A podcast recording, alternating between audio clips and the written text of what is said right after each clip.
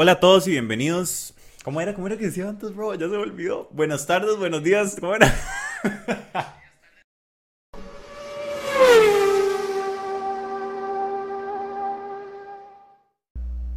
Buenos días, tardes o noches, depende de cuando estén sintonizando. Esto es Pit Stop 506, un podcast de tres mejores amigos hablando y comentando sobre la Fórmula 1. Como siempre, mi nombre es Rodo, Miguel y Turo.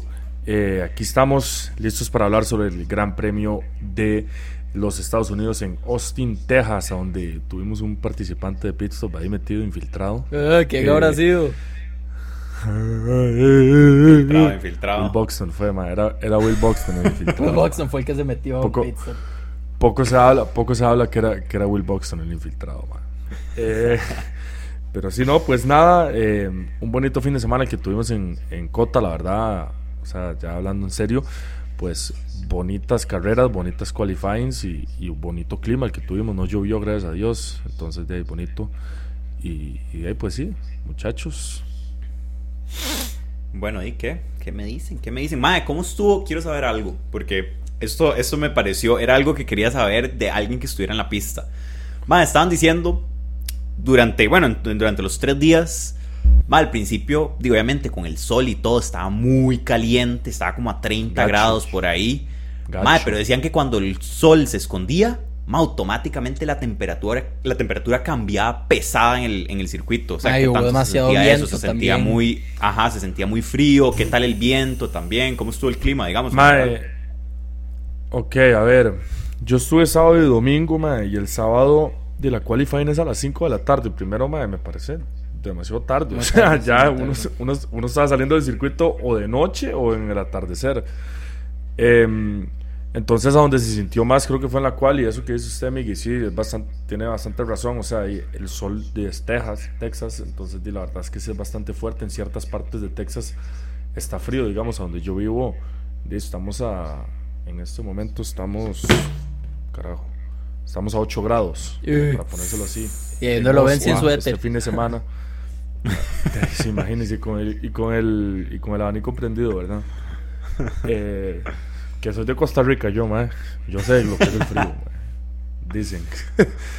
Em, pero sí, mae, digamos, lo que pasaba mucho es que venía una nube, digamos, y tapaba el sol y bajaba, no drásticamente, pero sí bajaba la, la temperatura. Lo más que pasaba es que como había viento, porque si había viento, durante, había viento siempre, refrescaba mucho. Eh, en la quali y comenzó a bajar la temperatura porque ya era comenzando a caer la noche y todo eso. Entonces, sí, frío, frío no hubo, pero sí baja la temperatura, que unos par de grados, cinco gradillos por aquí que por allá. Se ponía bastante rico, la verdad. En la, en la carrera, mae, bueno, en, en la práctica 3 sí está, el sol estaba pegando horrible y la quali también. Ya cuando comenzó a caer el sol y llegó una nube, ahí la cosa se puso mejor. Eh, yo le decía a mis amigos, bueno, a mis compañeros de casa con los que vivo, que fueron con los que fui, de ahí, los más no saben lo que es estar en un circuito, mae, y, y- y estar ahí tomando sol todo el Sí, día. claro. Yo les decía, mae, sea en el circuito Go Rigo Go de Costa Rica, en Parque Viva, que de hecho ya está abierto, Ya abrió, sí. o sea, aquí en Texas, usted come sol como si no hubiera un mañana. Entonces, de ahí, mae, uno tiene que ir preparado. Y un- yo, yo di- pasaba comprándome agua. de ahí he, he aprendido lo, con pit stop lo que es, es vivir, lo, lo que es vivir en una pista por un día. Entonces, compraba aguas, compraba cosas de tomar, que también una, una buena acogida por ahí en, en dineros, pero de ahí no hay otro lugar a donde uno pueda comprar aguas o cosas de tomar Sí. o cosas de comer. Entonces, había que, de- o sea, si no, uno Chile se de- deshidrataba. ¿Pero qué? ¿Cuánto? Eh, ¿Cuánto? Una botella de agua, 4 dólares. Seis. No, hombre, huevón, Ocho. ojalá, mae, ojalá, mae. ¿Más? Ojalá, huevón. Más de 10, más, si vale más de 10 dólares, más que se metan esa agua No, por donde no. les entre, más. Que tuvo que haber valido, que Como unos 8, 6 dólares por ahí andaba una botella de agua, mae. Se imaginan Una pagar coca cinco valía- rojos por una botella de agua, mae. Sí, mae, una coca valía. Que una coca valía por ahí de.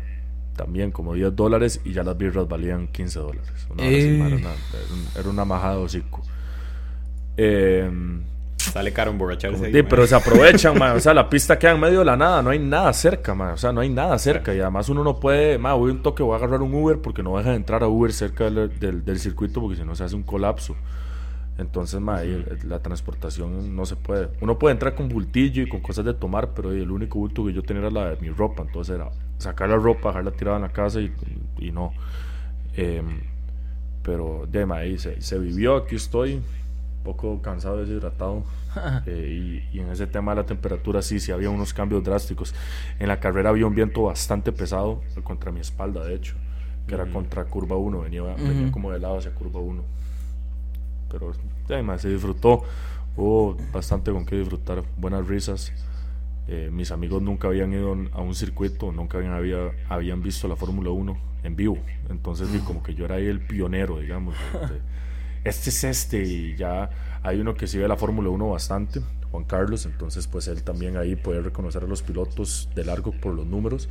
Pero los otros había que decir, este es Verstappen, este es eh, no sé quién, ahí viene su piloto Verstappen, aquí viene Leclerc, este no sé qué aquí. Entonces también me mantenía un poco alerta a todo lo que estaba pasando. Y que Tony poder darle como esa experiencia a alguien que nunca ha ido a un circuito, mae. O sea, creo que ser como ese. No sé, como ese tú, digamos, no sé, como ese guía en que les explica todo, mae, Mae, sí. y les dice cómo es la vara, cuáles son los pilotos, y les explica también lo que está sucediendo, porque mae, hay muchas personas que no entienden cómo funciona una práctica, cómo Ok. funciona una quali. Entonces, mae, me parece que es una bonita experiencia para darle a alguien que nunca ha ido a un circuito. Ma, definitivamente era chuzo, ma. De hecho, o sea, nosotros andábamos con alguien que vive en Austin también. O sea, estábamos quedándonos en casas de dos amigos. Uno de ellos sí fue con nosotros.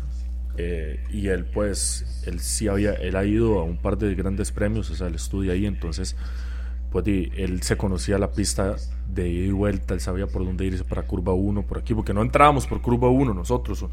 Nosotros agarrábamos un Uber, nos dejaban un colegio cerca del, cerca del circuito y ahí agarrábamos un bus del, ya de la. Fórmula 1, como un bus de high school, de, de- de colegio, y nos llevaba a un cierto punto en el circuito y ahí dele, camine 15 minutos para arriba y ya llega ya al circuito. Y llegamos por, el- por, la, sa- por la sección del estadio, digamos, y por ahí ya no, uno se podía mover para todo lado. ¿Y por qué no fueron con el carro? Y él- Madre, porque, mm, porque si El la parqueo él se lo cobran también. porque, si- porque si la coquita Ay, vale no, 10 dólares, madre. madre. No Eh, jodados. de- el carro lo dejamos, alquilamos un carro para manejar de aquí a allá, mae, y el carro lo dejamos ahí en, de ahí En en- downtown Austin.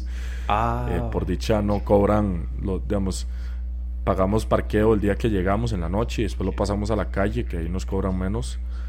Y a partir del sábado a las 6 de la tarde y todo el domingo no, no, no cobran en la ciudad. Entonces nos salió bastante bien los precios. Pero llevar el Promete. carro a, a Cota, además a mí me da pereza manejar, parquear en Cota. Sí, sí, la todo para ese- salir. eh, tragarnos todo ese tráfico, ma. Entonces, ma, agarrar un Uber que lo lleven a ese colegio y ese colegio, ma, ahí camine.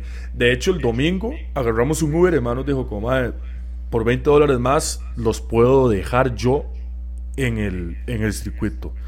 No tenemos que ir a agarrar esos, no tienen que ir a agarrar esos buses. Y como no íbamos cortos de tiempo, pero di, ahí queríamos agarrar espacio bueno en curva 1, entonces dijimos, ma, tome y llévenos. Ujú. ¿Y qué fue la vara? El mae no. se hizo pasar de que no era un Uber, digamos. De que, mae, no- de- además no preguntaban nada, la policía no preguntaba nada, pero los más sí era como, mae, yo estoy aquí, yo soy, el mae era venezolano, decía como, yo, yo soy un espectador, no sé qué, no sé cuánto, o sea, si me preguntan algo, yo soy un espectador, vengo con ustedes a dar la, la carrera y ya. Y el mae, ya cuando llegamos, Cota, digamos, está el circuito, mae, y viene la, la calle, viene como, como aquí, Ujú. o sea, Ujú. pasa por una parte de Cota, entonces entramos por acá y le dimos la vuelta y nos dejó en curva 1 y ya después el más se iba. Ah. Mae, entonces eso fue, eso fue, eso fue un gane, la verdad. sí. Pero, madre, sí, con gente que no, que no había experimentado eso, madre. Y la primera vez, en, en la- en práctica 3, estábamos en las últimas curvas, entonces no se podía sentir la velocidad del carro. Cuando nos pasamos a la quali, madre, en la quali también va más rápido, pasamos a la quali, en la recta principal, al final, yo dije, madre, sentémonos antes de los 100, del, del breakboard de los 100 metros, porque sabemos dónde están frenando. Entonces, para que de verdad vean los 320 Ujú. kilómetros al frente de uno. Y yo, o sea, yo ni siquiera estaba viendo el primer carro, creo que era como Alexander Albon, una hora así, yo me le quedé viendo a mis amigos, mae, lo más, hijo de puta, y así, los más se quedaban así, pero asombrados. Una cosa muy curiosa, mae, es que usted puede escuchar el downforce, mae, yo nunca había escuchado eso ni experimentado esa vara. Como el sonido de cortar el aire. Mae, exacto, hubiera que vara más loca. Y el porpoising no suena mucho. Mal porpoising no, se, no sonaba mucho, pero se veía, le cuento. Ok. Pero sí, sí, sí se veía algo ahí cuando comenzaban a subir. De ahí hay desniveles, entonces eso también les ayudaba a tener más porpoising natural, digamos, no por el, por el carro, pero ma, ahí sí se veía ahí como iban tu, tu, tu, tu, tu, tu.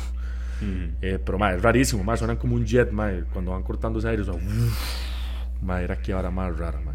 Que lo que Hasta era. yo me, yo me sorprendí cuando vi eso. Pero ma, es muy bonito el fin de semana ahí. A través del, del episodio podemos seguir hablando cositas, siento yo. De fijo, de fijo. Pero, madre, hubo una bonita experiencia y, y de ahí última vez de ver a Betel, que es su. su. su ídolo. Mae, por sí. decirlo. Entonces, de ahí, mae. Por decirlo así, mi héroe de la Fórmula 1, ma, de ahí.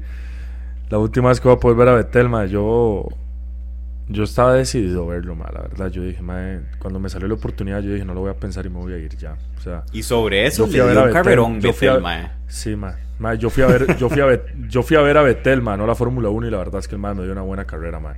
El cabrón, ma, lastimosamente Aston Martin se cagó en todo, pero ahorita hablaremos de eso, pero parte de Sebastián, ma, Sebastián me dio una carrera que no voy a olvidar, ma. O sea, estuvo en el podio, estuvo liderando y, ver, ver- ver el nombre de él así en la torre de Cota, donde tienen el top 10, y verlo de primero, ma, y me recordaba cuando estaba en Ferrari, yo había ido en 2015, y, no sé, ma, fue, fue un poco sentimental. No, voy a, no voy a mentir que, que, que se me pudo haber salido alguna lágrima.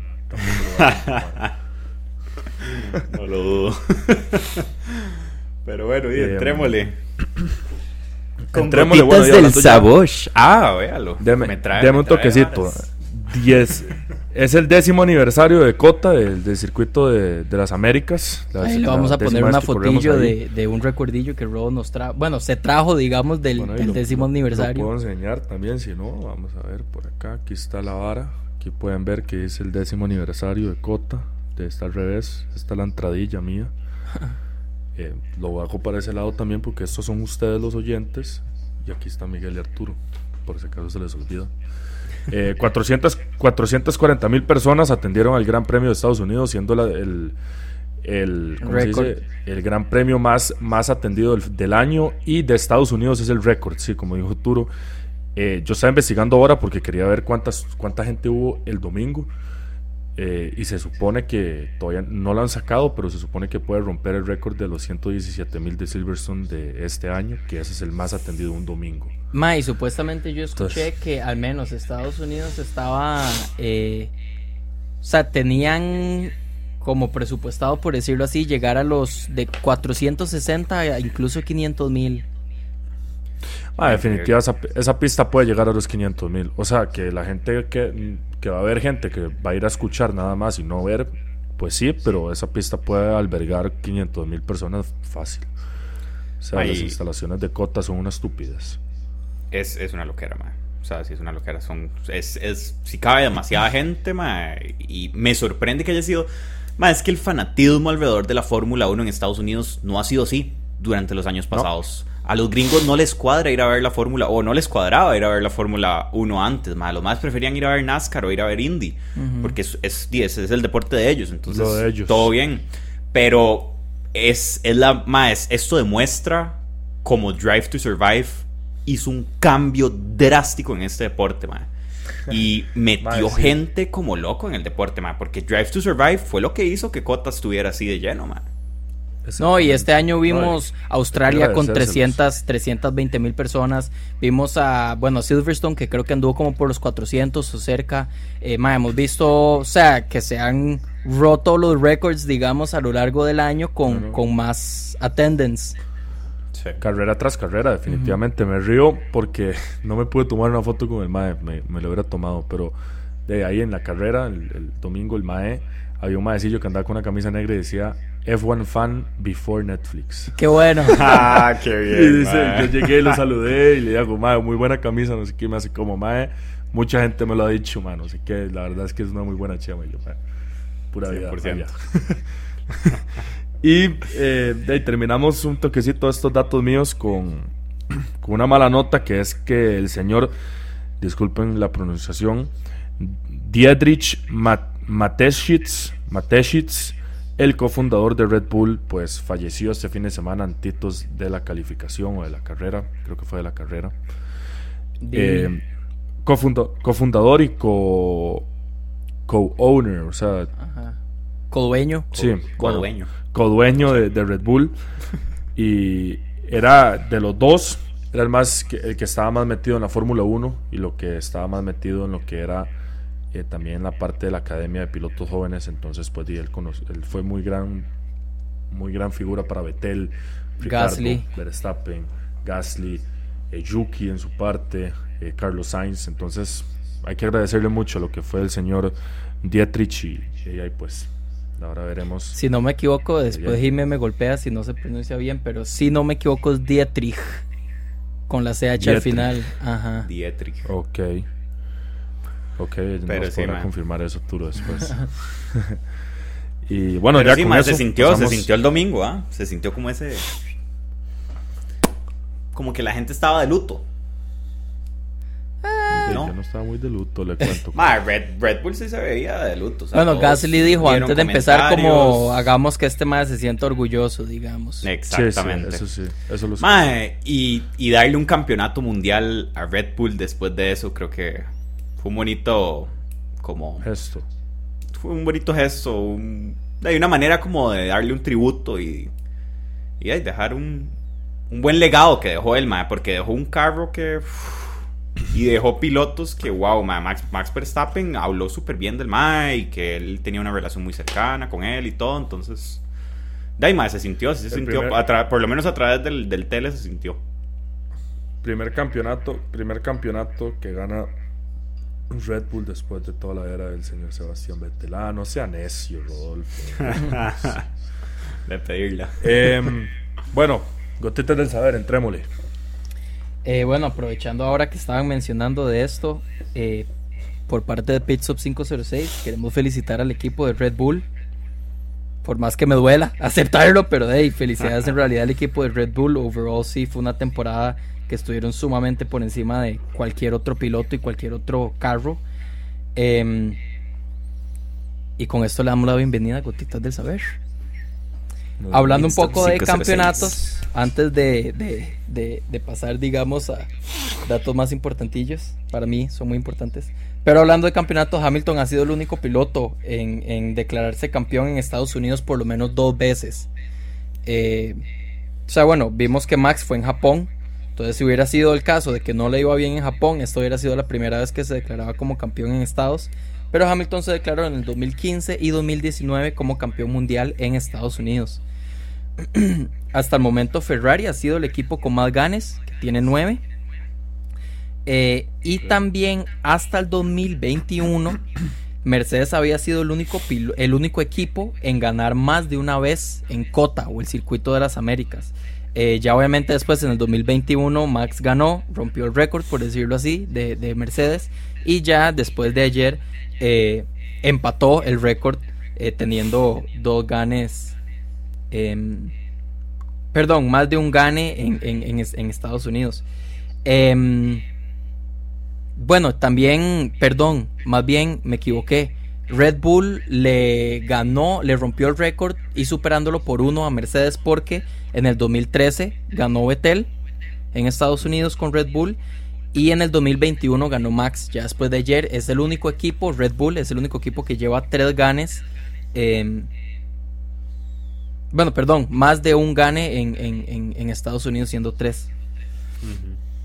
Eh, hablando un poco del circuito de, de Cota o específicamente Austin, es del, se podría decir de los circuitos que mayor, no mayor elevación, pero más como, como montañas Nivel. tiene, desniveles, ajá, porque entre el punto más alto y el punto más bajo hay una diferencia de 31 metros. Wow, Sí. creo que era. Eh, tal vez un datillo honorable ahí. Quería recordar el gane de Kimi en el 2018. Después de una enorme sequía de 114 carreras sin gane. Que fue roto después por Checo de más carreras sin gane, digamos. Pero fue, fue, fue un buen gane, fue un buen gane. Si no me equivoco, fue el último gane de Ferrari en Estados Unidos. Qué lo que era. Sí, Y el último gane de Kimi. Y para terminar con gotitas, para pasar a la, la trivia candente, eh, el GP de Estados Unidos en el 2005 ha sido también como una de esas carreras que la Fórmula 1 quiere olvidarse. para contarles un poco el contexto, para los que no saben, en ese entonces habían diferentes llanteras, por decirlo así, o sea, habían diferentes eh, manufacturas de llantas, se puede decir, ¿cómo se dice? Suppliers, Bueno, Sí, eh, proveedores. vara- ah, proveedores de llantas, ese es. Proveedores. Eh, como Bridgestone y Michelin. Resulta que en Estados, el Gran Premio de Estados Unidos 2005, eh, los equipos que específicamente usaban Michelin empezaron a tener problemas. Ya había pasado, le pasó a Ralph Schumacher, el hermano de, de Michael, y a otro piloto que tuvieron problemas con las llantas, chocaron porque una llanta se les estalló. Entonces, el equipo técnico de Michelin les indicó a sus equipos, a los equipos que usaban Michelin, que evitaran una curva específica. Lastimosamente no encontré cuál era porque si no me equivoco después de esto la cambiaron a una chicana, pero que evitaran específicamente esta curva. Si no lo hacían, Michelin no podía prometer que las llantas se mantuvieran en buenas condiciones. Allá. Entonces, resulta que absolutamente todos los equipos que usaban Michelin se vieron obligados a retirarse de la carrera. Lo que hizo que solo los equipos de Bridgestone, que en ese entonces era Ferrari, Jordan y Minardi, pudieran correr. O sea, era una carrera de tres equipos, nada que ver. Eh, al final de la carrera, Michael Schumacher ganó, pero lo abucharon porque el Mae decidió seguir corriendo después de, de esta controversia de Michelin. Qué duro. Pero suave, Michael, ¿qué usaba? Michelin entonces. No, Ferrari. O sea, pero, Pero fue digo, por, por haber corrido. Ah, o sea, Bridgestone. o sea, por- Ajá. o sea, el mae tuvo la oportunidad de seguir corriendo porque Bridgestone no tenía problema. Entonces lo abucharon porque el mae decidió seguir corriendo. Creo que en esa carrera habían terminado como. ¿Qué eran? ¿Seis carros entonces? Sí. Eran tres equipos, Sí, eran sí. seis carros que terminaron. Obviamente no hubieron accidentes con solo seis carros, digamos, pero sí, terminaron los tres equipos de Ferrari, Jordan y Minardi. Sin embargo, después de esa salida, digamos, de después de que todo Michelin se fuera, los dos pilotos de Ferrari casi se dan, casi chocan. Wow. Pero no hubieron problemas y Michael Schumacher terminó siendo abuchado. Unas cuantas veces, unas cuantas veces. Igual que cuando chocó a Damon Hill, ¿era? ¿Cómo era? Sí, ¿verdad? No joda, no lo chocó. Eso fue. Eso fueron cosas del evento, man. Cosas del evento. No le manche el Fue un incidente de carrera, dice. Pasas que Un cosan. incidente de carrera. man. Fue un calentón del momento, man. No joda, no le manche, no manche el nombre del otro, man. No, man- no manche el nombre del otro piloto que yo man. es, es de esas pocas suciedades que ha hecho ese Mae que es como, uff, Uf. Pocas, como si, como si tuviera como 15 veces que lo ha hecho el mae. Eso fue Ha- una ha vez. tenido a- tuvo- Pocas, pocas. Tuvo unas cuantas, tuvo unas cuantillas ahí, dudosas. Nunca sabremos si fue el propio, mae. Se pudo quedado sin frenos. Loqueó, mae. Él sí loqueó los frenos ahí. O sea, el mae estaba tratando de no chocar. Nunca sabremos. Sí, sí, sí. Nunca sabremos. Puede ser que no. Entiende. Puede ser que no. Pero, como diría mi compañero Rodo, sin más ni menos, Sí. ¿qué tal una trivia? Igual Hill es malísimo. Ya A ver si entramos a la se logra trivia, dije. recuperar. ¡Oh! Van 3 a 1, ¿verdad? Creo que íbamos 3 No. a 1. No. 3-2. Sí. 3-2, 3-2, 3-2, 3-2. Sí, porque No, la pasada Rodo la ganó. empate. No, empate en el último. no, la pasada ¿Se Rodo iba a pegar dijimos 5-0. todos igual. Yo Japón creo que la pasada yo- usted no la ganó, mae. Ahorita revisamos, yo- yo pero lo si no man- me equivoco, yo creo que vamos mantengo en alguna, 3-2. En uno sí lo dejé así en seco, casi que. Pero bueno, bueno. ahí Pero bueno, empezamos con la trivia. Nuevamente, cinco preguntitas, manos al aire, contestan cuando yo les indique. Quiera, aquí tiene mis manos. Primera Aquí pregunta. Han habido dos estadounidenses en honor al, a COTA, el Circuito de las Américas. Han habido por lo menos dos, bueno, no por lo menos, únicamente dos estadounidenses campeones de la Fórmula 1. De estos cuatro pilotos, ¿cuáles son? Dan Gurney. Parece, ¿Qué fue? ¿Qué fue? perdón. Miguel parece los madres de quién quiere ser millonario, sí, el madre Sí, sí. revisando en la compu, parece así. Sí, sí, leyendo, leyendo el más serio, jugando de serio. Todo concentrado. Aquí los, aquí los estoy viendo, madre. Yo me sé esos toques. Perdón. Yo me sé eso que dice, ¿por qué será? Bueno, Ay, opción 1, Dan Gurney.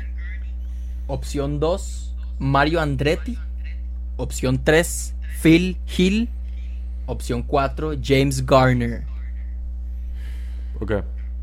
Mae, Estoy entre dos. Y me acuerdo que lo escuché este fin de aún así me Sí, acuerdo. de ahí saqué la pregunta. Jeez. Eh, ok. Démosle. Listos. Pero hoy tengo que elegir dos o uno. Dos de esos cuatro. Uno. Dos de Ah, esos dos de esos cuatro. Ah, entonces ya sé. Pero solo tienen puntos si pegan los dos. Vea este. Aquí no hay esas varas de half points ni verga. Listos. Ay, mae. Ok, démosle. Uno, No estoy seguro, pero bueno. Dos, tres. Mario Andretti Andretti y. James Garner. Ajá.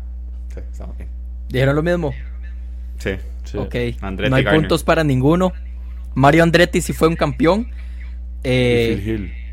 Phil Hill fue el primer estadounidense en ganar el campeón mundial en 1961 con Ferrari. Eh, como ya dije, fue el primer estadounidense. 17 años después ganó Mario Andretti en 1978 con el equipo de Lotus Ford. Andretti que estaba manejando carro este fin de semana en Cota, Sí, sí, sí, sí, sí, Sí, de hecho. Sí. Sí, sí, sí. Promesa. Yo pensé, James Garner entonces no ha ganado nada. Ni me Pero sí estuvo fue- muy cerca. Y de hecho tuvo Sí. una, una, una carrera en la Fórmula 1 muy exitosa, pero no, no llegó a ganar un campeonato. Nunca un gane. Damn. Hurts. ¿Qué se puede hacer? Bueno, siguiente preguntita, 0-0. A lo largo de la historia de la Fórmula 1 han habido un total de 77 circuitos. Uno de estos que les voy a mencionar nunca ha sido parte, perdón, eh, los circuitos que voy a mencionar todos son de Estados Unidos, pero uno de estos nunca ha sido parte de algún gran premio de la Fórmula 1. ¿Cuál de estos fue? Le doy opción. Les doy opciones. Watkins Glen, New York. Detroit Street Circuit en Michigan. Caesars Palace Car Park en Las Vegas. Que de hecho yo pensé que iban a correr, pero al final lo cambiaron al Strip de Las Vegas. Pero bueno, para hacer los Street Race. Sebring, Florida. Daytona, Florida. Y la última, Indianapolis, en Indiana. La famosa Indianapolis en Indiana. Ma, estoy entre dos. Estoy entre A la dos. gran, man. ¿Cuál de estas nunca ha sido parte de un gran premio de la Fórmula 1? De estas pistas yo- estadounidenses. Hay una que me suena, pero creo que la tengo mala, pero igual. Ay, Me avisan nomás. Si la fallo me va a doler, pero démosle. Yo creo que ya sé. Creo que. también, man. Ok, uno, dos, tres. Sebring, Street Florida. Circuit. Street Circuit de No, Detroit. Detroit. No, en Detroit sí se corrió. Sí, Se corrió en. Detroit, se corrió en Caesar Palace, sé que se corrió en Daytona, Indianapolis. Indianapolis también. El que no sé es Sebring y Watkins Glen, que no estoy seguro, pero creo que Watkins Glen sí, pero A mí, a, mí esas dos, a mí esas dos me tenían también un poco, pero es que yo no he escuchado ningún Street Circuit de- en Detroit en la Fórmula 1. Ok, ok, ok. Seguimos 0-0. Pues la respuesta nuevo. correcta era Daytona, Florida. ¿Quién? Nunca se ha corrido en Daytona. Fórmula 1 ¿Qué nunca putas? ha corrido en Daytona. Y yo sabes, era un No le creo. O sea, yo ni volví a ver esa. Madre, yo dije Daytona de fijo. O sea, yo ni la Ah, volví a Miguel, ver. ma, cerremos cuenta, ma, ya, ma. o sea, Vámonos, dice. Qué loquera, mae. Así como lo oyen. Estaba un toque, Jeez. Watkins Glen y Sebring y todas. ese- ¡Qué puta, ma! Sí. De Detroit hecho, sí precisamente. eh, Ma, Detroit. bueno, no, no les voy a spoilear porque es la última pregunta, pero ah, pin on that. Ya, ya ahorita les cuento. Ok, ok. Dale, dale. Vamos a la otra. Siguiente pregunta.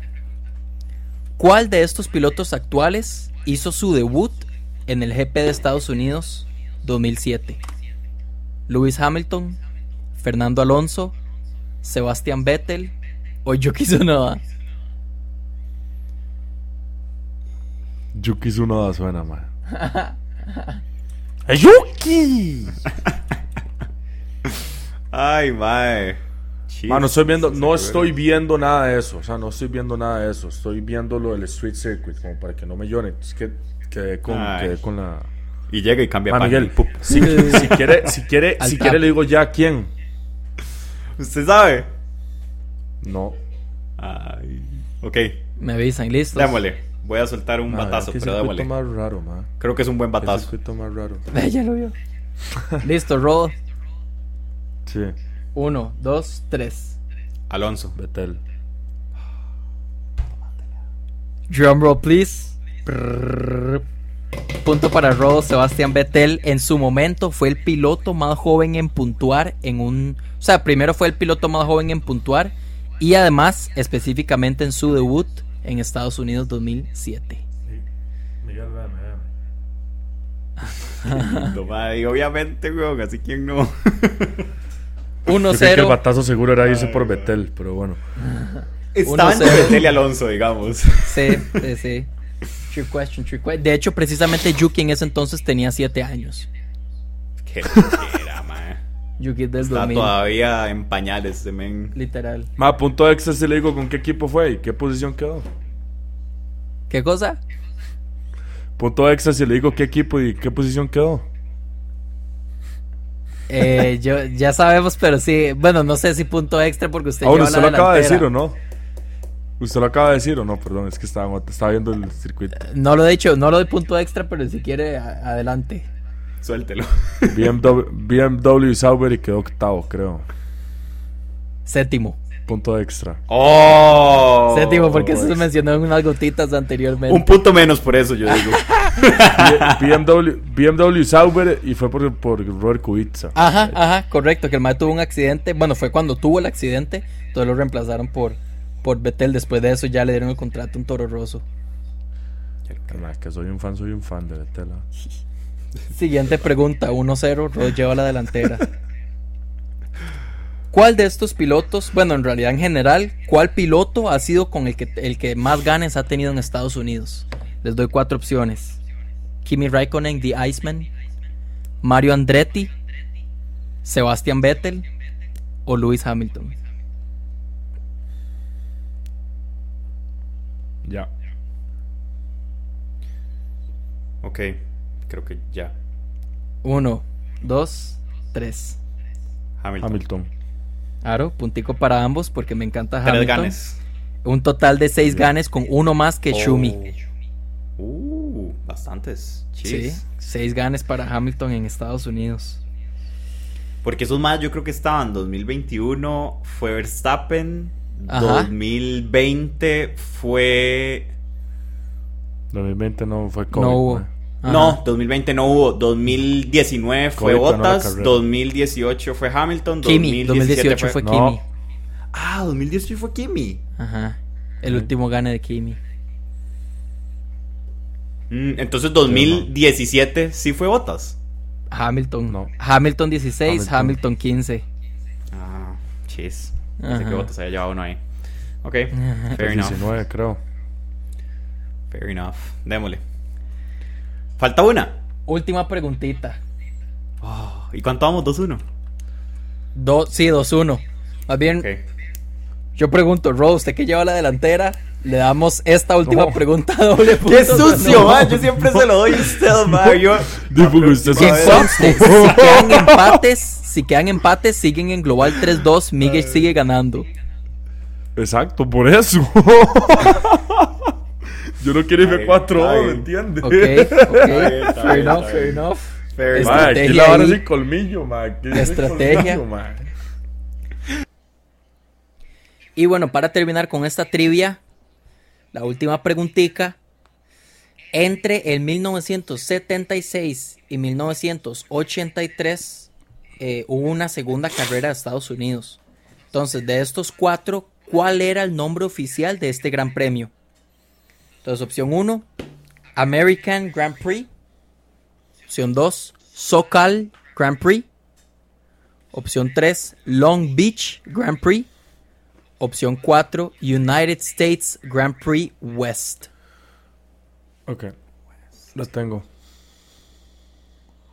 Yo no estoy seguro, pero voy a tirar un batazo. Démosle. Ok. Recuerdo, Shumi, si usted pega esta tiene y Ro la pega mal, tiene la opción del punto extra. Ok. Dale. Ok, 1, 2, 3. Long Beach. Long Beach. No era. Oficialmente es el United States GP West, pero era un trick question porque la pregunta bonus que le iba a hacer era a dónde quedaba y precisamente es Long Beach, California. Mm, bueno, ahí no estábamos tan mal. Sí, y con esto Raw se lleva el gane. Creo que si no me equivoco irían empate en global 3-3. Queda México, Brasil y Abu Dhabi era la última. Sí. No, sí, Abu Dhabi. Entonces de Abu aquí Dhabi. vamos a ver cómo termina. Está este vacilón porque torneo no, no vamos a quedar entonces en... Ah, bueno, sí podríamos quedar empates. Podríamos Sí. quedar empates. Uf. Bueno, y vamos a ver. Hay que ver, hay que ver. Vamos a ver, vamos a ver. Y eso sería Gotitas del Saber. Procedemos con carrera. Muchísimas gracias por su atención, como siempre. Nos vamos con la carrera, comenzamos con los, con los campeones constructores, con los, con los campeones del campeonato de constructores 2022, Red Bull Racing. Max Verstappen que comenzó P2 y terminó P1. Eh, para mí una muy buena salida Max, o sea, posicionó el carro donde tenía que ser y solo después se escupió, gracias a que atrás de él hubo un poco de, de accidentes, se podría decir. Eh, y hay una mala pits, un mal pit, un mal pit stop que tuvo, la verdad. Ahí su equipo lo delató un poquito. Él dijo Casi F, le da el gane. beautiful. Casi le da el gane a Hamilton, sí. Casi, casi le da el gane a Hamilton. Y bueno, hay unas buenas peleas con el mismo Hamilton y con Leclerc. Qué duro Amigo, para Red Bull, mae. Qué duro para Red Bull. Mae, Red Bull di, siempre han sido catalogados por los mejores mecánicos, mae. Los que hacen los pit stops más rápidos y son unos Mae, cracks. Checo tuvo el récord de pit stop más rápido con 2.1 segundos. Exacto, mae. Y verlos fallar así. O sea, digo, es, es una anomalía. Es, es algo que no sucede normalmente en Red Bull, pero. ahí, Hasta los Ah, mejores les pasa. Hasta los mejores les pasa. Y en ese circuito le sucedió como a dos o tres equipos. Entonces, ahí, mae, Nada, nada fuera de lo común. Por lo menos no le puso Ferrari otra vez, ma. Eh, Pérez de P9 a P4, una muy buena recuperada, la verdad. Comenzar de P9 es una pista que sí se da para los adelantamientos, pero igualmente los adelantamientos no son regalados. Entonces, que haya terminado P4, la verdad es que es para darle bastante mérito al piloto mexicano que la próxima semana, bueno, esta semana le toca carrera en casa. Y Carrera en la casa. De hecho. Y bueno, Con y- evento de pit stop y GP Store. Qué bueno, sí es cierto. Sí. Sí, es cierto. Madre, pero además de eso, eh, el checo con daño en el carro mm, la mayor parte de la carrera. O sea, no per- perdió performance. no perdió mucho performance al parecer, pero sí perdió un, un end plate, no sé cómo se dice en español, el end plate del... Parte del front Ajá, wing. una parte del front wing. Eh, entonces, madre, muy crack, la verdad, haber logrado seguir toda la carrera y todo. Y, y tuvo suerte de que se le quebró el pedazo y se fue en la pista, porque si lo hubiera quedado ahí guindando, hubiera tenido que ir a pizza. Entonces, fue, fue una muy buena carrera para el checo. La verdad, un sólido resultado y ahí, le dio el gane de constructores al equipo. Así que, ¿qué más se puede pedir? ¿Qué más se puede pedir del Sergio Checo Pérez? La verdad es que de ahí muy bien por él, la verdad. Verlo, de tener buenos resultados siempre es bueno para el público latinoamericano. Em, pasamos con el ex equipo campeón de constructores Mercedes AMG, eh, Hamilton de P3 a P1. Excelente carrera, la verdad, la que tuvo Hamilton. Eh, P1. Sí, yo P2, como perdón. que P1. Yo vi esa nota y yo no dije nada. A mí me gustó ver ese P1. Fue música para mis oídos, dice Turo. Sí, totalmente, totalmente. Pero sí, de P3 a P2, eh, excelente carrera. Casi, casi se lleva el gane el señor, el señor Lewis Hamilton. De nuevo, mae, por andar con, con unas llantas diferentes, mae. Mae, pero, pero la verdad, o sea, se pegó un carrerón, Luis. No hubo que- tanta diferencia, honestamente. No hubo tanta diferencia. Fue, mae, plenamente le ganó Max por el compuesto que cargaba. Si Hamilton hubiera tenido mediums, Hamilton hubiera ganado ese, ese gran premio, mae. Entonces, de ahí, mae. Pero es un, es un sólido resultado. Se ve que los, los, las mejoras que ha hecho el equipo para el carro están funcionando, van en la, en la dirección correcta. Y, mae, los resultados se están dando, o sea, se está viendo. Y al fin y al cabo, ya el campeonato de este año ya se fue, el campeonato de drivers ya se fue. Entonces, ya ahora ellos están mentalizados en 2023. Y no dudo que van a llegar con un carrazo en 2023. Y se vieron un poco de banderas blancas y negras, negras y blancas, perdón, más bien, que es cuando, por si acaso los que no saben, que es cuando el piloto excede eh, la pista más de tres veces. Ya el tercer strike, digamos, es bandera eh, negra y blanca, una más y va con, con penalización de cinco segundos. Sí, Sí. difícil, difícil. Eh, bueno, ahí. Casi el gane para Hamilton. Not quite, como lo dijo. So close yet so far. Eh, y el señor George Russell de P4 a P5. Él fue el que proporcionó el choque de Carlos Sainz. Eh, bueno, a mi, en mi opinión. Sí, le dieron la Y- penalidad. Exacto, le dieron la penalidad de 5 segundos de, en el pit box de él. la cumplió perfectamente y pues pudo seguir la carrera y recuperó lo que tenía que recuperar. De hecho, si no me, si no me equivoco, durante la carrera me di cuenta que le habían, como que le querían dar otro penalti por no haber serviado el penalti correctamente o algo así. Estoy casi seguro que fue a George. Y si no fue a George, fue a alguien más que le pasó algo así. Creo que fue a Gasly. A Gasly A sí le dieron un penalty por no haber hecho el, el stop and go. Tiene razón. Fue Gasly. Never mind. Ma, de hecho, cabe mencionar, ahora que Gasly. dijimos Red Bull, eh, Checo por el resultado que tuvo bajó de posición a tercer lugar con una diferencia de dos puntos a Charles Leclerc. Y de hecho, ya ahora que dijimos George Russell, eh, bueno, George sigue de cuarto con una diferencia de 16 puntos a Carlos Sainz. Y Hamilton está a cuatro puntos abajo de Sainz. Está pegado, está pegado el campeonato de, de pilotos en... De ya para la parte de abajo, digamos, de Max para abajo, están, están bastante reñidos. De hecho, también el Checo está luchando el segundo lugar, entonces de ahí, man.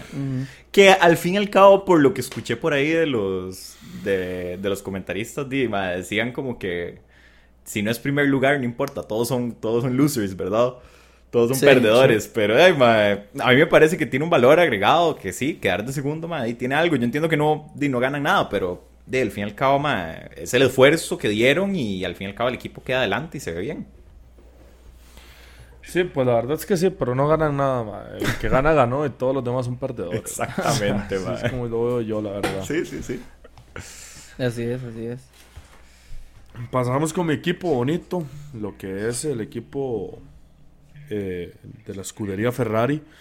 Escudería Ferrari que queda con Charles Leclerc saliendo de P12 gracias a que tuvo un cambio del Internal Combustion Engine eh, del SPEC 2023. Ya están tirando la toalla 2022, obviamente, porque ya matemáticamente no se puede. Entonces, pues ya comienzan a haber diferentes mejoras que pueden... Ah, por allí, por allí no hay tanta diferencia. Eh, de ahí, ahí sí ya no sabría qué decir, porque creo que, que eso ya es mucho de data. Yo vi el carro rápido, entonces, pues, o sea, en general, sí. entonces podemos. eh, pero de P12 a P3, excelente recuperada, otro que es una buena recuperada, y Carlitos Sainz que salió de P1 y terminó de NF gracias al choque que tuvo. Qué duro. No duro, pero ni una Leclerc curva. junto con Yuki fueron los dos pilotos que más posiciones subieron. Si no me equivoco, fueron nueve o diez por ahí en total. Qué lo que era. Sí. Pobrecito Carlos, mae, porque ahí- Em. sí, sí, sí lo... Segundo DNF por allá. Mae, sí, y nuevamente, bueno, en esta, en esta circunstancia no fue su culpa. O sea, fue plenamente no fue su culpa, entonces de ahí. Triste, pero... Lástima, porque yo creo que Carlos Sainz tal vez tenía una posibilidad de un gane ahí. Y nosotros sabemos que ese mae la ha estado pulseando buen rato, entonces... Lástima. Eh, vamos a ver, mae. Hay que ver qué pasa. De ahí. Ya sabemos que cuando Carlos Sainz se va en una, una tendencia de resultados, o son buenos o son muy malos. Entonces, Sí. ahora hay que ver qué va a pasar, si puede bounce back, como se dice. Em, McLaren, la verdad es que hubo algo, pero no, no demasiado. Lando Norris de P6 a P6 tuvo unos buenos adelantamientos, como nos dijo Miguel ahora detrás de cámara, la verdad, al final de la carrera. Eh, un buen resultado para lo que es McLaren y para lo que es Lando Norris aquí en, en Cota. Eh, de- P6 es P6. Y- Mae, Ujú. cuatro rebases en cuatro curvas seguidas. Sí. Mae, eso, o sea, eh, era increíble verlo rebasar a todos en la misma curva. Volvían y en la misma curva, Sí, pa, este otra vez, otra Este vez. men lleva al equipo en el hombro. Literalmente. Totalmente, totalmente. Literal. Mae, la habilidad de Lando es increíble. Y bueno, por el otro lado, Daniel Ricardo, que, que, que salió P15, terminó P, P16 y de ahí, por lo menos le gusta Austin, entonces seguramente tuvo una bonita semana ahí, menos. la disfrutó. Y, y might as, might as well, o sea, Ahí lo vimos montado en un Sí, caballo sí. y todo. sí, exacto, lo que iba a decir, si hubiera sido el caso de que Ricardo se hubiera montado y hacer la cual, y la carrera con Mac, Mac y Mike Horse, o como carajo se llamaba el, el bicho ese. O sea, creo que hubiera ido mejor, mae. Qué tristeza. Pero ahí, por lo menos le gusta mucho Austin, una ciudad muy bonita. eh, y que se sabe que Ricardo tiene un rancho ahí, de hecho, un ranch, un pedazo de, de- de tierra. Y de ahí, seguramente fue a escuchar música, como él siempre dice que va a escuchar música. De hecho, no, saben, no sé si ustedes saben que Austin es la capital de la música del mundo. No sabía. Ajá. Entonces, Ricardo siempre pasa ahí, siempre ha dicho que va a lugares ahí a escuchar música en vivo y que aquí que allá, entonces ¿Y eh, qué por es? lo menos la pasó bien. Country. No, no, de todo, ma, de todo. Aquí en, en Austin está eh, Austin City Limits, creo que se llama, ACL, que es el, el festival más grande de música, bueno, uno de los más grandes de música del mundo. Wow. Y hay de todo, ma, se escucha todo en Austin. Interesante. No, no es lo que usted cree de Texas. De hecho, Austin es como. ¿Cómo se lo puedo poner? Es como Nueva York de Texas, como por ponérselo así. Es un bastante hipster. Ah, bueno, ok. a par de Texas. Entiendo lo que Sí. dicen. Ok, ok. Sí, sí, sí. Exacto. Pasamos al equipo de Aston Martin, al equipo de verde de Silverstone. ¿Qué pasó en Cota? Tengo yo escrito, porque esa pista, por lo visto, o Aston Martin hizo el carro para Cota o Cota hizo la pista para el Aston Martin de 2022. Porque, jue carajo, mae. ¿Cómo le fue bien este fin de semana? Comenzando por Sebastián Vettel, que comenzó P10 y terminó P8. Yo sé que tuvo dos posiciones, pero bueno, tuvo una excelente, excelente carrera. Lideró una parte de la carrera con su Aston Martin. Estuvo en el podio y en el top 5 casi que toda la carrera hasta que después los malditos mecánicos, bueno, no, los mecánicos de, de Aston Martin se pasearon en la carrera del alemán. Sí. Sí, no, pero por el penalti que le dieron a Alonso quedó de P7 al final. P7. Sí, sí, cierto, eso se me fue. Por, por esa penalización de Fernando, entonces Sebastián pasó de P10 a P7, sí.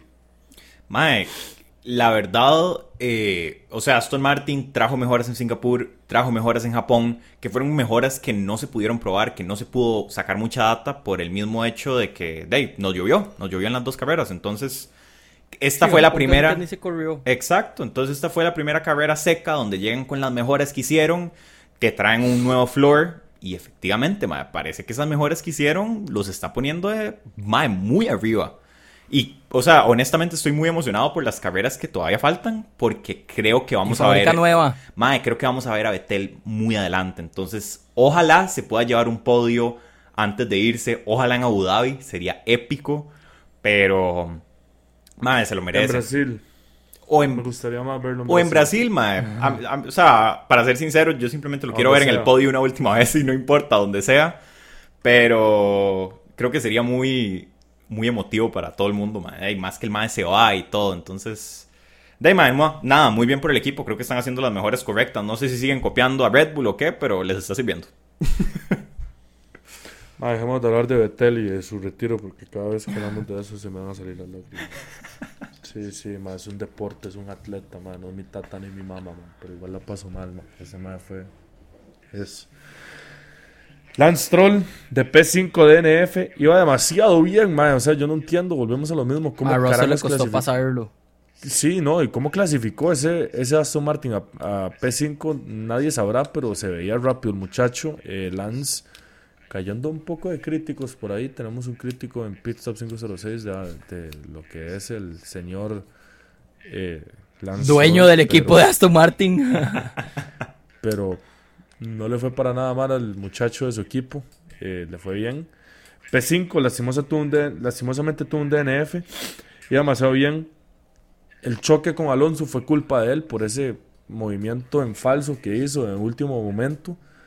Que de ahí sí, mae, es culpa de él, pero también de ahí está defendiendo. O sea, no, no le estoy quitando, no, le estoy, no lo estoy tratando de, de- de no victimizar, ¿me entiendes? La culpa fue 100% de él, pero ahí fue un gesto, por ponerlo así, de que no me vas a pasar y ta, tome, ahí está. Me parece peligroso. ¿Me explico? Peligroso. No, peligrosísimo fue, peligrosísimo fue. Y eso no se debería de hacer, pero es un gesto así de último minuto, de desesperación, como no, por favor, no. Exactamente. Entonces, Así lo veo yo. de mae, lastimosamente fue así, pero de. Si, no, si no iba a terminar la carrera, que por lo menos la terminara en vivo, mae, porque después de ese choque esa vara estuvo un poco gnarly, como se diría. Sí, se puso buena. Ahorita, ahorita hablamos de Fernando Alonso y, y, Fer- y- y el, y el Boeing 747 que andaba manejando el- esta, esta carrera, mae. Qué buena está esa. No- no era un Alpine lo que estaba manejando ese bichillo. Em, No sabía que Renault hacía Eso. aviones, mae. Madre, vio, madre. Yo qué buen chiste que le Ay, tiré a mí, ma, ma. estuvo buena, buena. Aquí entre aficionado, entre un futuro piloto y un aficionado a la aviación, aquí, hay que tirar a veces chistes. Pasamos con el equipo de casa, Haas F1 Team, el equipo americano que primero que nada anunció su nuevo patrocinador MoneyGram para el próximo año, en 2023. Eh, y todavía estamos ahí entre un limbo, lo que va a pasar con Mick Schumacher. Cuidado con lo que puede ser el señor Nico Hulkenberg, porque se escucha mucho de Nico para el próximo año Haas. Yo no creo que pase, pero bueno, eso es solamente como mi fanboy hablando. Em, de P16 a P15 el señor Mick Schumacher y el hombre que se llevó todo el show para el equipo americano fue nada más y nada menos que Kevin Magnussen. K-Mag que comenzó P13, terminó P9 y se llevó puntos y por un momento estuvo sexto, séptimo de hecho en la carrera y se veía rápido, se veía rápido ese Haas. Yo creo que los Stripes and Stars de la bandera de Estados Unidos le ayudaron a agarrar unos par de kilómetros más. Qué vacilón, pero sí, muy buena carrera.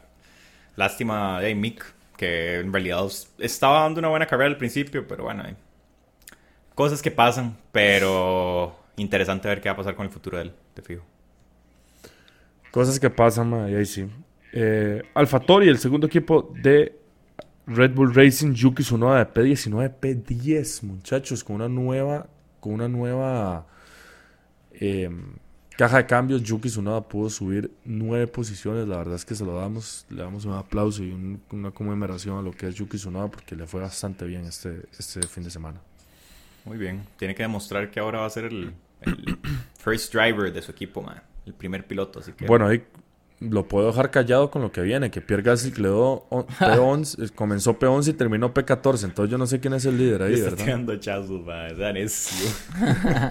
yo no sé quién es el líder ahí, man. Ah, pobrecillo Gasly. Como, para dejarle Mae, sigo a decir, o sea, Gasly, bueno, y no, supongo que Yuki también, porque lo hemos visto en las otras carreras, mae, han estado sufriendo con los frenos. El mismo problema con los frenos que hemos escuchado a Gasly gritando de desesperación en la radio, man. Entonces, supongo que debe ser muy frustrante para él saber que tiene el pace, saber que tiene todo, pero que en dos curvas del circuito no puede frenar. Entonces, mae, sí. Triste. Ya lo quiero ver en Alpine, es lo único que digo. Que compresiones. Se vuela la caja. primera. Ahora que mencionó Alpine, ¿por qué no hablamos de Alpine F1 Team? Eh, Esteban Ocon comenzó desde el pit lane. ¿Alguno, ¿Alguno de ustedes sabe por qué comenzó en el pit lane, más? ¿O están mm. desinformados en ese tema? Sí, no. No estoy seguro, pero... Sí sé que hubo un cambio de algo. Ajá, un cambio de algo, pero no estoy seguro de qué fue. Pero sí sé que le hicieron un, cambio de algo. componente, seguro. Probablemente. Creo que era eh, Internal Combustion Engine o algo así. Bueno, comenzó desde el pit lane y terminó P11. La verdad es que casi, casi. P10 por Alonso, entonces sí quedó con puntos. Oh. P10 por Alonso, sí es cierto. El humilde punto. Hice, todas las notas, hice todas las notas sin tener eso en cuenta de Alonso, solo lo de Alonso. Fernando Alonso, que comenzó P14, terminó la carrera físicamente P7, pero por la penalización que tuvo a P15, la penalización fue porque fue un unsafe condition release del carro. O sea, el carro no está en una situación que él siguió como después del choque. Eh, ahí se vio cómo se fue el espejo. No sé si fue por lo del espejo, pero seguramente el carro estaba dañado por una. O sea, no, no solo el espejo, estoy seguro, estaba en malas condiciones. Entonces, seguramente el piso, que suspensiones, lo que sea. Entonces, eso puede causar un problema. ¿Por qué? Fernando Alonso va por la recta tranquilamente, ta, se le revienta la suspensión, se levantó Mick Schumacher, se levantó Ken Magnussen, se levantó alguien más y hizo un choque masivo. Entonces ese tipo de cosas no se puede hacer. Pero fue una buena carrera Fernando Alonso, poniendo en, consideración que un momento despegó del, circuito. Eh, y, y ahí sí, un momento bastante aterrador, la verdad aterrador, aterrador. De hecho, antes de, entrar aquí, ma, estaba, estaba viendo, de hecho, como un análisis que habían hecho. Y decían que si, que si Fernando Alonso hubiera tenido ese choque, literalmente como unos 100 metros atrás, se hubiera ido en el hueco donde entran los marshals, donde está para poder sacar los carros, y lo pudo haber matado ma, fácilmente. O sea, estamos hablando de un accidente que pudo haber sido fácilmente fatal y que si no hubiera sido. Pudo haberse dado a más. Claro, y si no hubiera sido porque estos carros son más pesados, estos carros pesan 800 kilos, pero ya hemos tenido historias donde eh, Mark Webber eh, salió volando y literalmente el carro dio la vuelta en el aire, O sea, ese carro se mantuvo en el piso y si ustedes lo ven, Atrás es donde ellos tienen el motor y tienen la transmisión y tienen todo. Entonces es donde el peso está. El carro se levanta la parte de adelante, pero gracias al peso, el carro se mantiene sobre el. Sobre el, las llantas traseras se mantienen en el piso, ma, pero terrorífico. O sea, honestamente, es de esos que uno se asusta cuando ve el choque y es como, uy, ma, ojalá todo el mundo esté bien, ¿verdad? Pero, ma. Popping a Willy, ma. Sí, ma. ahí Estaba popping un Willy. Estaba, estaba rajando. Casual. Pero, ma, es sólido. Estaba o sea, casual. increíble. Yo creo que los pocos pilotos que pueden tener un accidente así y agarrar el carro y seguir y además terminar de P7, ma, ese ma increíble. Fernando Alonso, ma. increíble. Fernando Alonso para todos ustedes. El mae. Pero terminó de y- y el P15 mae- oficialmente. Y, y usted vio que mordisco, sí, vio que mordisco. picado. Pasamos al que siguiente. Dale picado. que cuando el mae, usted vio el mordisco del mae en el aire, cuando iba en el aire, que el mae cruza hacia la derecha, ya como anticipando el golpe Para que el acomodarlo, carro se le vaya. Mae, ese tipo de cosas no se, no se ven todos los días, mae, y hay que analizar todo ese tipo de choques y todo ese tipo como de IQ de deportista o de piloto que tiene ese, o sea, que tiene Experiencia, eso es pura Alonso, calle, eso es pura que calle. tiene Lewis Hamilton, que puede tener Vettel, que puede tener de ahí Verstappen en su momento. Yo creo que Checo. Verstappen ya se puede ver. Checo, sí, muchas gracias. Eh, de Latifi, ¿me entiende? Gente que, que sabe lo que es estar en un choque. mae. No, hombre, Gautifi más bien lo hace para el otro lado, para terminar en el muro, man. Mae, tenía un amigo mío, mae, que el mae, de, el mae por joder, ¿verdad? El mae siempre me decía, mae, ¿dónde está Gautifi, mae? Pero solo Gautifi, me lo, lo refería al mae así, o sea, como para joder nada más. Mae, estamos un momento en curva 1 y el mae como, ¿a dónde está Gautifi? Yo comencé así como a buscar, luego ahí está Gautifi, un gringuillo se nos queda viendo como este poco de jaibos, ¿quiénes son, mae? O sea, Sí, estos más no saben nada. Rajado. Mae, viera qué poco idiotas, mae. Eh, bueno, de Alpine pasamos a Gautifi y Albon. Albono que, que comenzó P8, eh, terminó P12. Y el señor Latifi, de ahí, mae, una buena carrera de P17 a P17 que se puede hacer. No perdió ni ganó posiciones. Sólido, ma. Latifi Sólido resultado. bueno. Sólido resultado. Para mae, él o es sea, bastante sólido, consistente como sólido, siempre. mae. Sólido. No, consistente sería P20, mae, no sé. No, por los DNFs. Igual quedó de Bueno, último, sí ¿me es. entiendes? Sí, eso sí. Y para finalizar, Alfa Romeo Orlen F1 Team. Wanyu Joe, Joe Wanyu, perdón, de P18 a P13. De ahí que Entre más me hacer. la... Ma, yo no me Ay, pero-. ¿Cuál? Entre más me algo, más le crece, ma. Simplemente voy a decir eso. A la man. A la juela. Lo tuvimos que haber dejado así, ma. O sea, lo hubiéramos tenido que dejar así, nada más, ma. Mae, crece la velocidad del carro, crece el, el downforce, mae. Ah, ya, el downforce. En O un sea, Alfa si usted mama un Romeo. carro, va más rápido, ma. Me está diciendo. Mae, déjelo ir, déjelo ir. Déjalo ir, ma. Pateza. Pero, mae, qué dura carrera. Mae, o sea, me entristece un poco por Alfa Romeo el hecho de que traen mejoras, mae. Se vieron sólidos en la práctica, se vieron sólidos en la quali y no tuvieron los resultados en la carrera. Qué triste. Mae, Bota lo iba a tener, pero di, fue simplemente una novatada. Sí. Y por allá ahí no. eh, Es. Es. es podría decirse es, en cierto sentido común de botas en realidad, mae. Porque estuvo ahí, estuvo arriba dándose en las posiciones de puntos. Y de ahí, sí, por, por lo menos no fue un choque, ¿me entiendes? No fue algo que le, vaya a- le va, les va a arruinar eh, los, las mejoras que está diciendo Shumi. Pero di, me entiende, el mae espiñó, se fue, quedó en la grava, chao. Literal. Y él lo dijo, él lo dijo en la radio. Mae, perdí la parte trasera del carro. Punto. Sí, sí, O sea, él se echó la culpa y él sabía que, que había cometido el error, mae.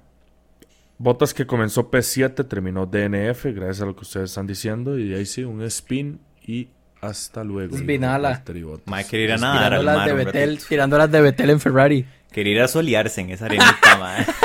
Ve cómo le cambió la cara a este men. Vinala. Quedó serio. Mano, respetan aquí, mano. Ah, si usted es un verdadero fan, usted tiene que aceptar los momentos buenos y los momentos malos que tuvo Betel. Exacto. Y en No, Ferrari yo se fue un momento pésimo. Ve a Arturo, ve a No, Arturo ahorita. acepto. Está aceptando las pérdidas, mae. Como... Ya, Gasly ya, Gasly ya. Ya, sí, sí, sí. Usted mejor que se callado, Miguel. Ay. Aquí tiene las de perder con Gasly. Aquí estamos hablando gente que le va a pilotos que tienen campeonatos mundiales. Ay, Y si, va, y si va a hablar de esa, y si va a hablar de Verstappen que tiene más de dos, tres, ¿me entiendes? Qué lindo. Sí, sí, ya aquí, anticipando, man. ya anticipando. Sí, sí, sí, sí, sí, no tiene tres nada. aquí estamos hablando de los grandes, man. Ahorita el hijo puta de Verstappen va a tener cinco y el man me va a tirar la misma, pero bueno. Espérenlo, espérenlo. Espérenlo, Si es que man. llega, si es que llega, si es que Hamilton y Leclerc le permiten. También, y Checo. no, si es que, si es que También. Leclerc. Si es que Leclerc, papi. Si es que la- Mae, sí debo resaltar que qué rebase se pegó Sebastián Vettel. Mae, en, Sí, en esa curva que tiene cuatro apex. Mae, increíble. Fue Magnussen, el único piloto que hizo dos rebases por el outside de esa curva. Increíble. Increíble, El mae. año pasado, y el año pasado se lo había hecho George Russell también. A ¿verdad? George Russell, sí, precisamente. ¿Qué Mae? Yo nivel de control del carro. Y el Mae en la curva iba corrigiendo la parte trasera del carro porque se le iba, Mae. Es increíble. O sea, ese Mae. Vettel a mí. O sea, yo- Está en otro nivel, es una leyenda. Para la gente que lo haya visto solo en Drive to Survive, no saben nada de Vettel. Mae, no saben nada. Para la gente que lo vio solo en Ferrari, no saben nada de Vettel. Es más, no saben nada de la Fórmula 1 si no saben la leyenda que fue Sebastián Vettel. Exactamente, gracias. Sí, Mae. O sea, se, se lo Para doy. compensar el comentario que sí, sí, digamos. Para terminar en Good Notes los tres. Sí, sí, sí. No, no, ma, pero realmente, realmente sólido. Ma, es increíble lo que ese mae con la edad que tiene puede hacer. Y es increíble. Y no me sorprende, por allá y no me sorprende porque él es capaz de hacer esas varas, ¿me entiende? Mae, Alonso y él son de los pilotos que no importa qué tan roco estén, mae, corren increíble. O sea, la habilidad y la calle que tienen es todo. Vettel se está retirando porque quiere, no porque no tiene con qué correr. Sí, Totalmente. Sí, sí, sí, exacto. Lástima. No como Kimi, digamos. Yo le hubiera dado Exacto, una sí. temporada más. Yo creo que las próximas temporadas esos más van a venir con toda, mae. Y hubiéramos visto, yo creo que a Betel volver a ganar campeonatos. o- Bueno, tal vez no. No, podios no, perdón. no, podios, podios. podios, podios, perdón. Hubiera empezado a pegar podios, tal vez ganar una, una que otra carrera, man. Entonces sí me entristece ese lado. Pero vamos a ver a Fernando Dale, Alonso dale. siendo una Man, máquina, no me diga man. eso, no me diga eso terminando, Shumi, no me diga eso No me terminando. diga eso, man, no me diga eso, man. Ya me voy a ir a dormir yo, weón. que Usted me está diciendo eso. Dígame buenas noches, si acaso, weón. O sea, ojalá Fernando Alonso que se le joda el carro todos los días, Sí, man. sí, Lance sí, Stroll también, sí. man. Bueno, no, práctica a ver, a ver. uno, No. práctica 1, 2, 3, Q1 y en las carreras, man, a, las- a la quinta vuelta le sale el carro brr, y se les queda Debo decir- la curva, man. Mae, rough start para ellos, mae, como, como, como compañeros de equipo, mae. No, yo creo que es darse la mano y vámonos, man. O sea, yo creo que darse la mano y vámonos. Por allá Los y a Fernando Alonso le toca bajar su orgullo porque él sabe que no puede hacer lo que hizo como en Renault. Que el mae agarró y cambió lo que quiso y que yo doy órdenes y que yo soy Fernando Alonso. Papi, este equipo tiene dueño No, no, y su no. compañero y su Sí. compañero es el dueño. Yo estoy de acuerdo con Turo. No, no, Yo no. estoy seguro que el Mae no dijo nada en la radio, se quedó calladito y no dijo nada porque ese es el equipo al que va y no quiere dar mala imagen, Mae. Pero Lance Troll estuvo tirándole shade al Mae en las, en, las, post, en las entrevistas post carrera. El Mae dijo que, que el Mae como que no tenía la culpa y no sé qué. Ahí puedo después pasarles los comentarios, pero Mae, a mí no me gustó eso. O sea, me parece que si al- Fernando Alonso no dijo nada, quédese callado y ya, Mae. Fue un incident. Sí, papi es papi, el que Hablando- puede. Que es el Hablando mío. lo que dijo Turo, ma, yo creo que él sí va a llegar a dar órdenes. O sea, lo que quieren es tener un gente experimentado. O sea, Betel está ahí dando órdenes y hablando y diciendo, ma, hay que hacer, mejorar esto, esto, esto, esto y esto. Hay que mover este tipo de varas un poquito más para la derecha, para la izquierda, o para atrás o para adelante. O sea, eh, yo siento que el carro está developing alrededor de Betel. Y Lance solo está ahí sentado como aprovechando de la experiencia que tiene Eh, el sí, piloto sí, para sí, hacer sí. el carro. ¿Será Estando que, cómodo. ¿Será que estarán contratando un piloto o un entrenador? De ambos, Bueno, con weón. Vettel yo siento que fue usted un sa-. Usted, sa- usted sabe que a mí me ha puteado mucho, y le voy a usarla así, con todo el sentido de la palabra, mae. A mí me ha puteado mucho toda la gente que, mae, viene Fernando Alonso a enseñarle al bichillo y a hacer el equipo mejor. Dijo de puta, ¿y qué está haciendo Betel, mae? Ah, lo mismo, lo O sea, mismo. Ahí sí Vettel acuerdo. vino a abrir. ¿Quién es Vettel Fernando a- Alonso a la par de Betel? Betel vino y abrió la bendita, la- o sea, abrió el equipo, hizo el equipo y le dijo, vea Lance, así está la vara, ma, le voy a enseñar cómo es la vara los próximos dos años. Fernando Alonso, ma, o sea, yo siento que Fernando Alonso como que no va a ser mucho entrenador, ma. Yo Fernando Alonso el nunca ha sido un buen eh, compañero de equipo. No, nunca ha sido un buen compañero de equipo. El más es sumamente egoísta y orgulloso. O sea, van a recordar los primeros tres pilotos que tuvo Aston Martin. El mejor fue de los tres fue Sebastián Vettel. en todo, porque tiene un podio también, déjenme decirle, por si acaso, me hacen caras. Y dos, y dos, porque ayudó a Lance Stroll a mejorar. O sea, vea lo que está haciendo Lance Stroll este fin de semana. P5 y ese montón de varas. Eh, con el Aston Martin el año pasado en Turquía, que quedó en pole. O eso fue en 2020, creo. Pero bueno, el punto es que o sea, se ve una mejora en el, compañero. Y no es que Fernando Alonso ahora es el coach, porque coach ya tiene ese Sebastián Vettel, man. Eso es lo que me y, ahí termina mi rant, Ahí puede terminar el episodio, me gustó, me gustó. Sí, man, muchísimas gracias por escucharnos. Esto fue Pizza 506, fuimos Rodo, Miguel Turo. Eh, esto fue nuestro análisis y resumen del Gran Premio de Austin en el Circuito de las Américas. Eh, nos vemos este fin de semana. Van a, para los que van para el evento, podemos decir ya dónde es, ¿no? ¿Verdad? Sí, sí, sí, en la República. Sí, ya, ya, ya. Bueno, eh, pueden, pueden, bueno, los que van al evento ahí en la República, en el barrio República, al frente del Estadio Nacional en la Sabana, van a poder ver a mm, los dos muchachos van a poder verle la cara a Turo por primera vez a los que, lo han visto la cara. ya, ya, ya, ya, ya. Ya se terminó el episodio. Eh, y a Axel y a Ingrid, que también nos van a estar acompañando. Exacto, eso iba. Van a poder conocer a Axel e Ingrid, los que están detrás de cámaras, bueno, detrás de la cuenta de Grand Prix Story, eh, con la cual yo andaba muy bien uniformado este fin de semana. Mejores precios de los que había en pista, ¿verdad? eso de fijo. eso de fijo. Si el, si, el agua costaba 10 dólares, le cuento que gorrita de estas, más ya bárbaro. Entonces, si van a un gran premio, no se vayan. No quiero, no los quiero insultar, pero lo voy a poner así. Si van a ir a un gran premio, no se vayan de patos y digan voy a comprar todo en pista, porque tome por todo lado, Entonces compren sus artículos en Grand Prix Store. Les va a salir más barato, más bonito y mejor. Y ya se los llevan, pueden, pueden viajar en el avión con la gorrita, que con la camisita y todo el mundo va a saber a dónde usted viene. Exactamente. Ese fue el Gran Premio de Austin. Muchísimas gracias. Nos vemos esta semana eh, para el próximo episodio. Y también van a ver a los muchachos en Bar República los que van a ir. Pura vida y nos vemos. Nos vimos.